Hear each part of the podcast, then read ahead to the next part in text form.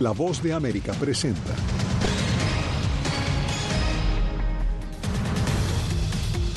El sexto día de tregua en Gaza trae más liberaciones mientras negociadores buscan prolongar el cese de hostilidades. Una niña colombiana se ahogó al cruzar el río Bravo. Al tiempo, la patrulla fronteriza revela que el 2023 rompió récords en detenciones de migrantes. Muchos le dicen el vuelo de la libertad, pero realmente es el vuelo del destierro. Nueve meses después de llegar a Estados Unidos, uno de los 222 desterrados nicaragüenses le cuenta a La Voz de América sobre la enfermedad que lo tiene al borde de la indigencia. Y el gobierno de Daniel Ortega muestra en su celda al obispo Rolando Álvarez, condenado a 26 años de cárcel.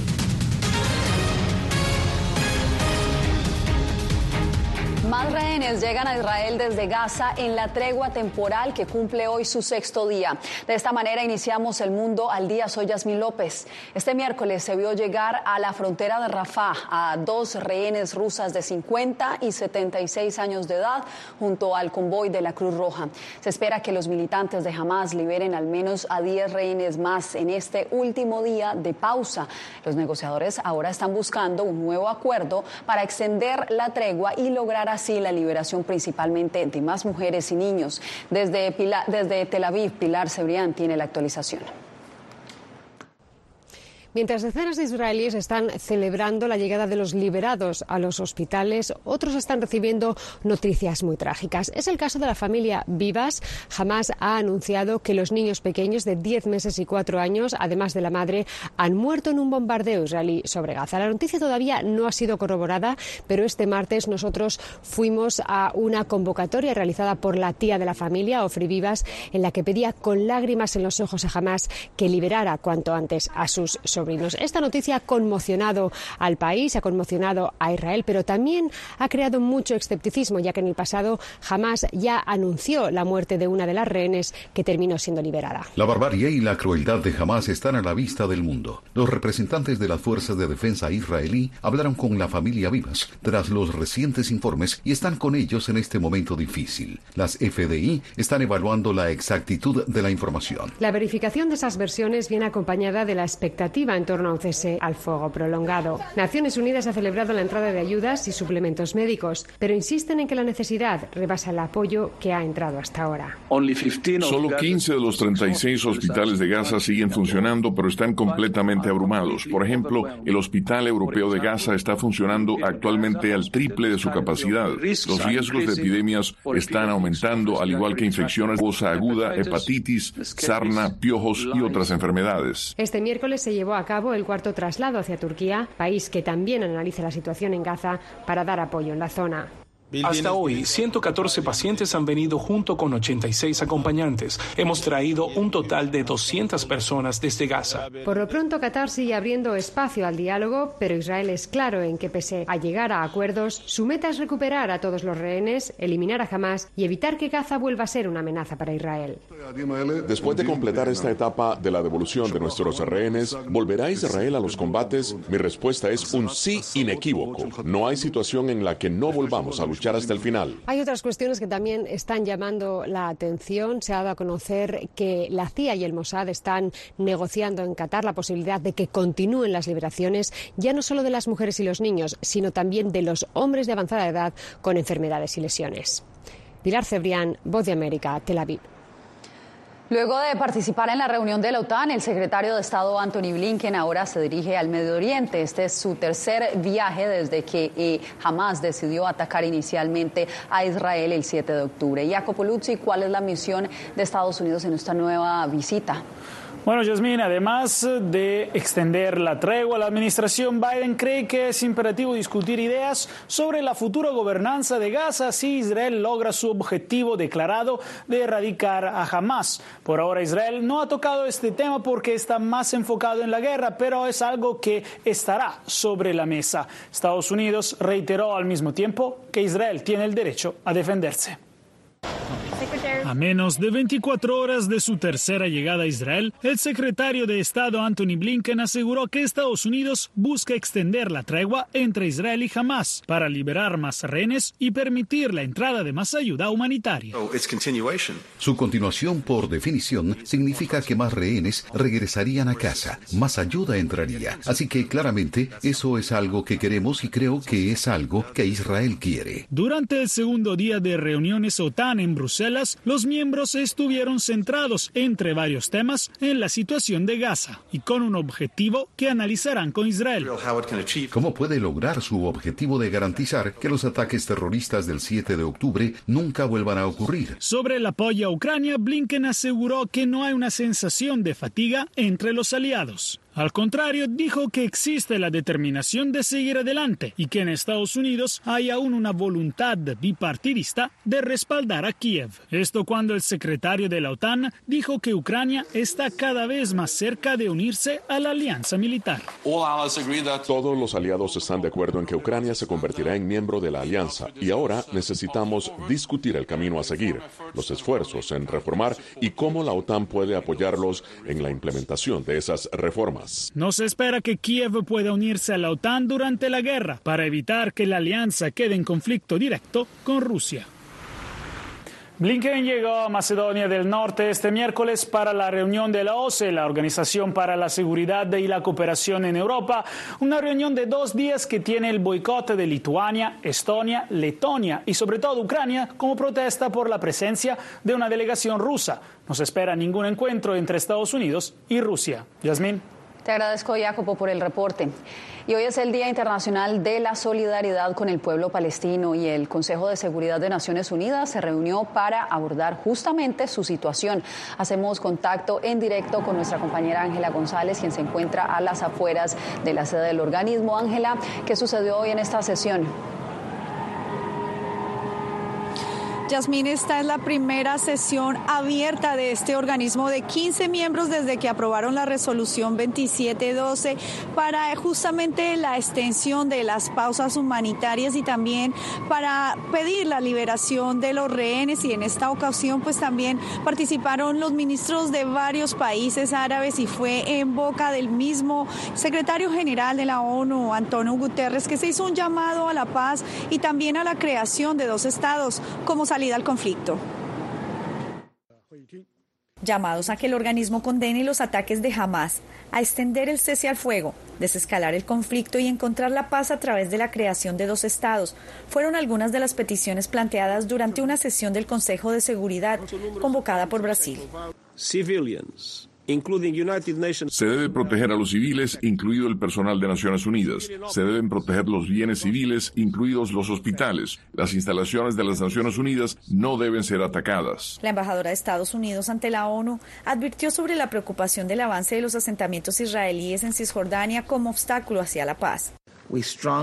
Nos oponemos firmemente al avance de los asentamientos en Cisjordania, lo que socava la posibilidad de un Estado palestino contiguo. Por su parte, Israel acusó a la ONU y a Irán de desviar fondos para el terror en palabras de su embajador, quien pidió al organismo condenar las acciones de Hamas del 7 de octubre y las denuncias de violaciones a mujeres. Esta guerra puede terminar mañana, incluso hoy, si Hamas devuelve a todos los rehenes y entrega a todos los terroristas que participaron en la masacre. Se puede lograr un verdadero alto el fuego que durará décadas. Otro de los llamados también se centraron en abrir otro corredor diferente al de la puerta de Rafa que comunica Gaza con Egipto y de poderlo hacer a través del de Karim Shalom que se encuentra en inmediaciones de Israel, Egipto y Gaza ya que no dan abasto para poder entrar suficientes suministros al interior de Gaza. Yasmín. Era Ángela González informando desde Nueva York. Gracias por la actualización, Ángela.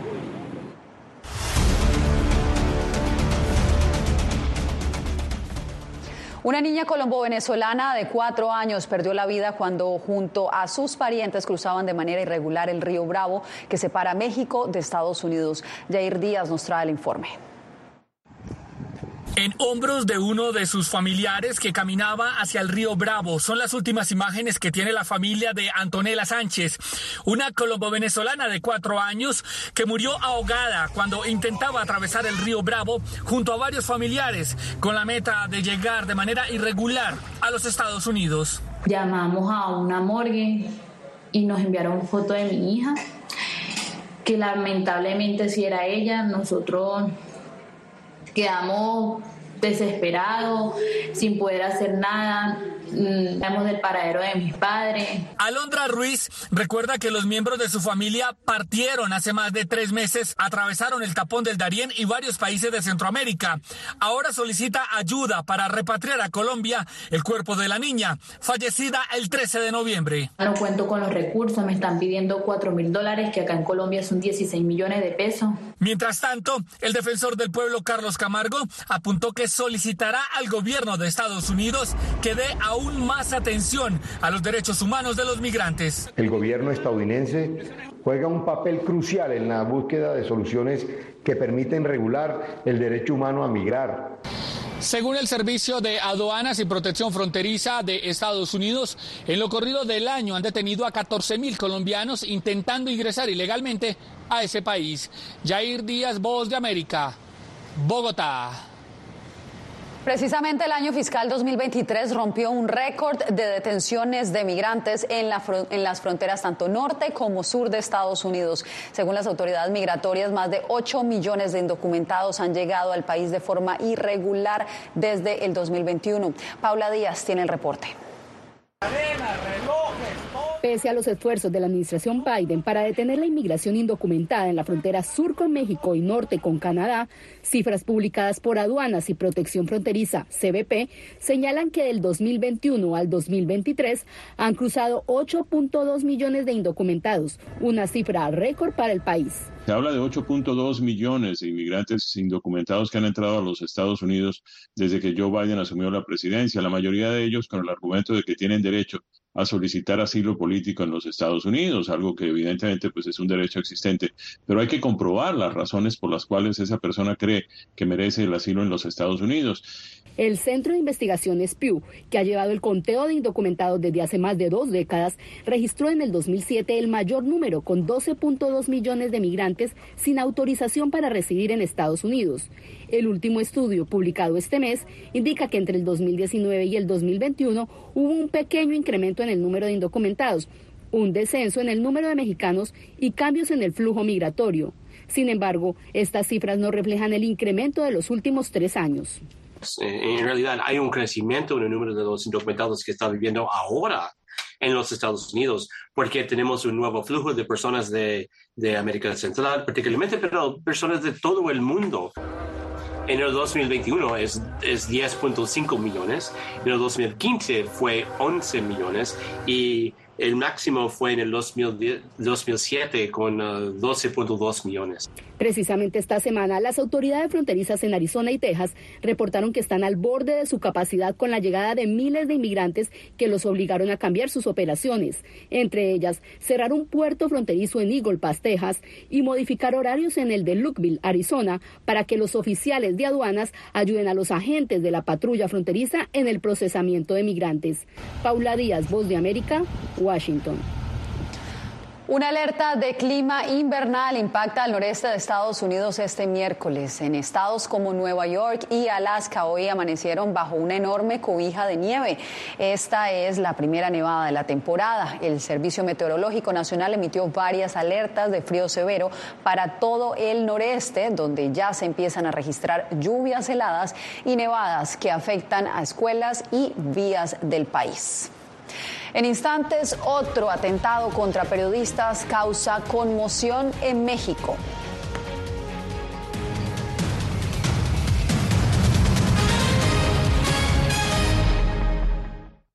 Hola, soy Natalí Salas Guaitero, conductora de La Voz de América. Desde pequeña desarrollé un gran deseo por darle voz a aquellos que son invisibles por una u otra razón. Ya ha sido reforzada. Me enorgullece ser parte de La Voz de América, un equipo en el que la ética y la búsqueda de la verdad siempre son el norte.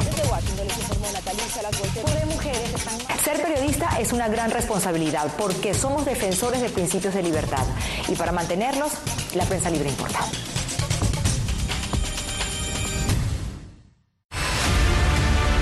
No concibo una democracia sin, sin periodistas. El libreto manda a un conflicto constante con la prensa independiente, con los medios de comunicación. Periodismo, la prensa libre importa, una coproducción de La Voz de América con nuestras afiliadas en la región.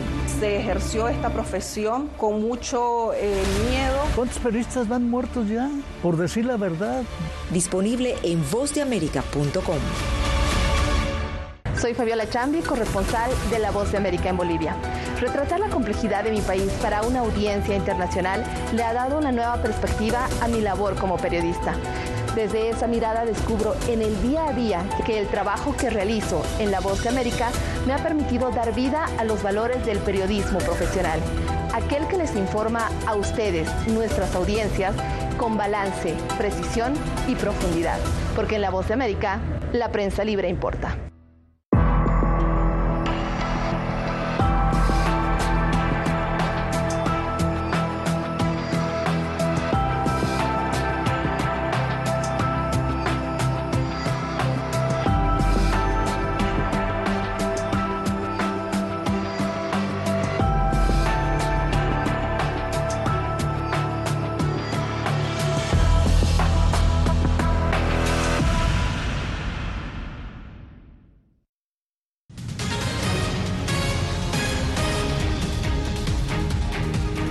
Virgin Atlantic logró un hito histórico al realizar el primer vuelo de largo recorrido con combustible 100% sostenible.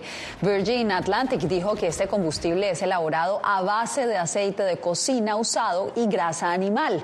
A bordo de este Boeing 787 llegó el mismo fundador de la aerolínea, el multimillonario Richard Branson, y algunos de sus eh, miembros de su equipo. Aseguró que espera que en el futuro más aerolíneas adopten combustible sostenible y que los gobiernos los apoyen. Este jueves arranca en Dubái la cumbre global del cambio climático COP28. En medio de las complejas negociaciones que enfrentan, sobresale que Estados Unidos llegará a la cita con una agenda común con China, según informó la Casa Blanca. Veamos el reporte que nos preparó Jorge Agobián. El enviado presidencial para asuntos climáticos John Kerry adelantó que Estados Unidos y China negociarán durante la cumbre de alto nivel para alcanzar un nuevo objetivo global de energías renovables y reducir la contaminación por metano y plástico. Con diferentes enfoques sobre los combustibles fósiles, las dos potencias tratarán de encontrar terreno común en esa área bajo un llamado imperante de la Casa Blanca. Necesitamos que países como China y otras grandes economías reduzcan las emisiones de manera importante. Nosotros lo estamos haciendo. Una cooperación considerada crucial al tratarse de los dos mayores emisores de gases de efecto invernadero del mundo. Si Estados Unidos y China están en la misma página y tienen una idea clara de lo que quieren lograr juntos, será mucho más fácil para el mundo unirse en torno a esos compromisos. En la cumbre, países menos desarrollados pedirán a las grandes potencias fondos adicionales para adaptarse al cambio climático. Y se espera que un grupo de ocho naciones latinoamericanas y caribeñas empujen en esa dirección, entre ellas Costa Rica, Panamá y Colombia. Los países también se esforzarán para encontrar compromisos que permitan cumplir el objetivo de limitar el calentamiento global, ante el llamado urgente de Naciones Unidas. Con una voluntad reforzada. Y las predicciones de científicos que estiman que 2023 pasará a la historia como el año más caluroso jamás registrado. Y las señales son claras. La Antártida y Groenlandia se están derritiendo tres veces más rápido que a principios de los años 90, advirtió la ONU. 70.000 delegados de 197 países estarán en Dubái durante las dos semanas de la cumbre. Jorge Agobián, Voz de América. Vamos ahora a México, donde se registró un nuevo ataque contra cuatro periodistas. Esto sucedió en el estado de Guerrero. Tres resultaron heridos, como nos informa Anareli Palomares.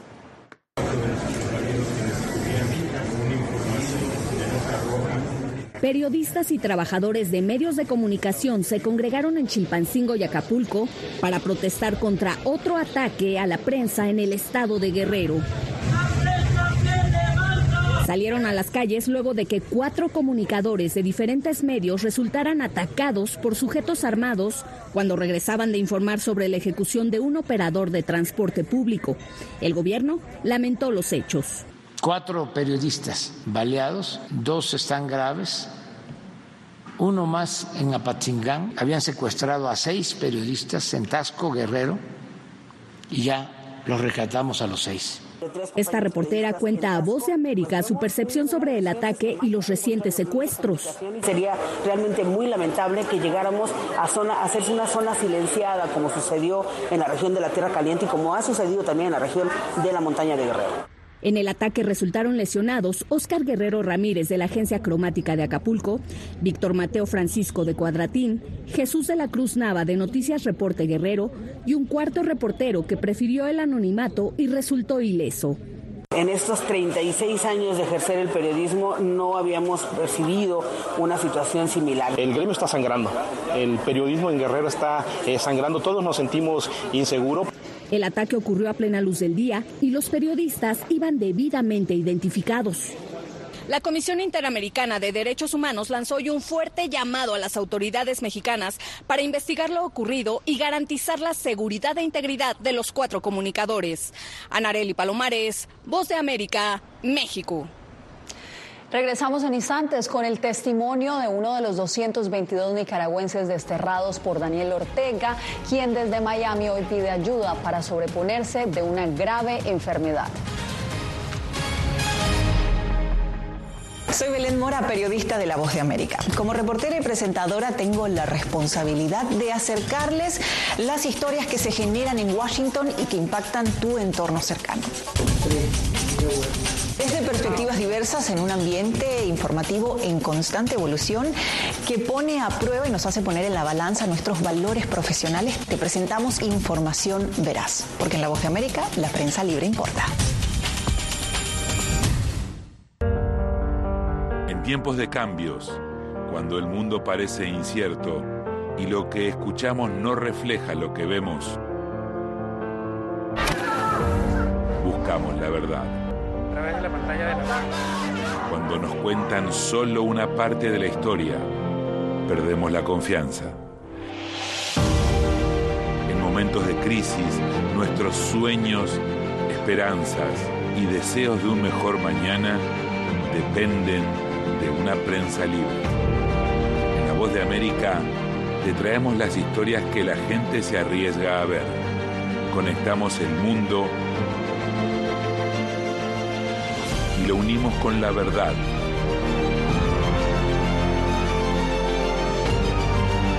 En La Voz de América te presentamos el panorama completo.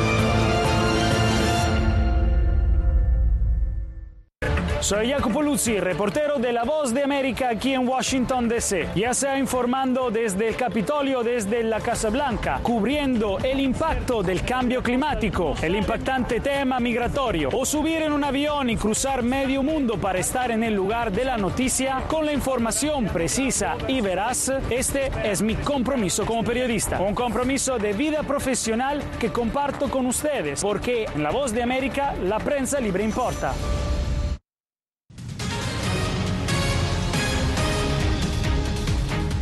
El gobierno de Nicaragua mostró en televisión oficial al obispo Rolando Álvarez, de quien no se tenían señales de vida tras ser condenado a 26 años de cárcel. Donaldo Hernández nos da los pormenores. Es la segunda vez que el gobierno de Daniel Ortega divulga fotografías y videos del obispo Rolando Álvarez, desde que fue detenido en agosto del año 2022.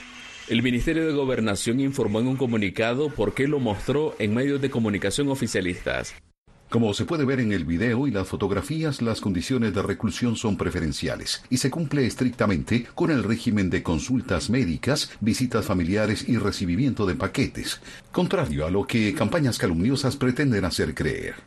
Activistas de derechos humanos sostienen que el estado físico del obispo ha cambiado de manera ostensible desde que fue mostrado la primera vez en marzo de este año. Hemos sabido extraoficialmente que ha estado con problemas de salud, está totalmente pálido, ha perdido muchas libras Álvarez fue mostrado un día después de ser galardonado por la Conferencia Española de Religiosos con el Premio Carisma en la categoría de Misión y Cooperación Internacional. La situación que vive Monseñor Rolando es un icono de lo que vive nuestro país. El régimen brutal que domina Nicaragua desde hace algunos años como una feroz dictadura ha convertido a la nación en una gran prisión. Rolando es un icono de lo que vive todo el pueblo. En febrero de este año, el obispo Rolando Álvarez se negó a ser desterrado junto a 222 opositores, según manifestó el presidente Daniel Ortega. Donaldo Hernández, Voz de América. Acá en Estados Unidos, más de 200 nicaragüenses llegaron a inicios de este año en lo que llamaron el vuelo de la libertad. Pero el futuro no ha sido prometedor para todos. En Miami, uno de ellos conversó con José Pernalete sobre la grave enfermedad que lo tiene al borde de la indigencia. Cada día es un nuevo desafío para Donald Alvarenga, expatriado de Nicaragua en febrero de este año hacia Estados Unidos. Muchos le dicen el vuelo de la libertad, pero realmente es el vuelo del destierro. Porque venimos los 222 nicaragüenses, inmediatamente la dictadura de Ortega nos declaró sin patria. Ahora vive en un reducido espacio de la pequeña Habana de Miami, donde duerme al frente de su máquina de diálisis. La insuficiencia renal crónica que padece no le permite conseguir un oficio estable. Y los pequeños trabajos que se encuentran, pues, no llenan las expectativas de poder este correr con todos los gastos que se necesitan cubrir, vivienda, salud, alimentación. Donald tiene 58 años. Antes de ser desterrado pasó 15 meses en la cárcel por protestar por su jubilación. Recuerda con tristeza a sus tres hijos y su madre. Nos comentó que no pide ser mantenido, sino una oportunidad de trabajo. Porque muchos estamos preparados algunos tenemos conocimientos de contabilidad, yo soy ingeniero agrónomo. Roger Castaño, integrante de la Comisión Permanente de Derechos Humanos de Nicaragua, insta a la asistencia del caso de este expatriado, así como el de otros nicaragüenses que aún padecen por el destierro incierto. Hay que buscar ayuda para estas personas eh, que necesitan eh, de la solidaridad humana. José Pernalete, Voz de América, Miami. Cerramos esta emisión con los ganadores de los premios de fotografía de vida silvestre. Hacemos una breve pausa y ya regresamos. Soy Gonzalo Abarca, presentador de La Voz de América. Cada semana, desde nuestro programa Foro, programa de análisis y debate, vamos más allá de la noticia, con los temas de interés que ocurren en Estados Unidos e impactan en toda la región. Desde La Voz de América, tengo el privilegio de moderar debates y confrontar ideas diferentes. Así nuestra audiencia se puede formar su libre opinión y tomar sus decisiones bien informadas, porque en La Voz de América, la prensa libre importa. El crimen organizado asesinaba a los chicos y luego cremaba los cuerpos. Periodismo, la prensa libre importa, una coproducción de La Voz de América y Latina. Sí que es complicado hablar acá de libertad de expresión. Disponible en vozdeamerica.com. Soy Divalicet Cash, periodista y presentadora de La Voz de América. Ir más allá de la noticia, escuchar las voces de las minorías y de las comunidades más vulnerables para informar sobre sus necesidades y logros es mi pasión. Desde Washington, visibilizar la diversidad étnica de Estados Unidos y de la comunidad hispana es parte de una pasión que compartimos en La Voz de América, donde la prensa libre importa. que empiecen a callar a periodistas, que empiecen a callar medios. Periodismo, la prensa libre importa. Una producción especial de La Voz de América. Porque al final lo que está en juego no solo medios de comunicación, sino la democracia de un país. Disponible en vozdeamerica.com.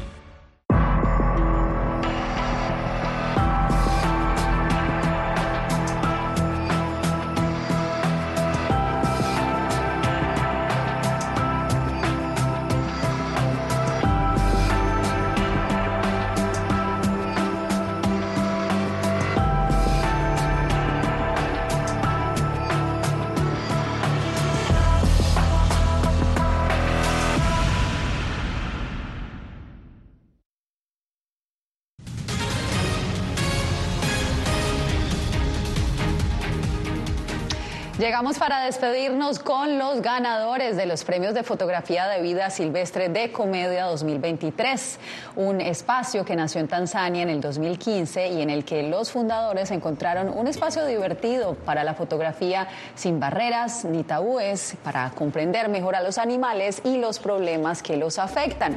Hoy se ha convertido en una competencia global que explora el asombroso mundo de la vida silvestre. De esta manera nos despedimos por hoy.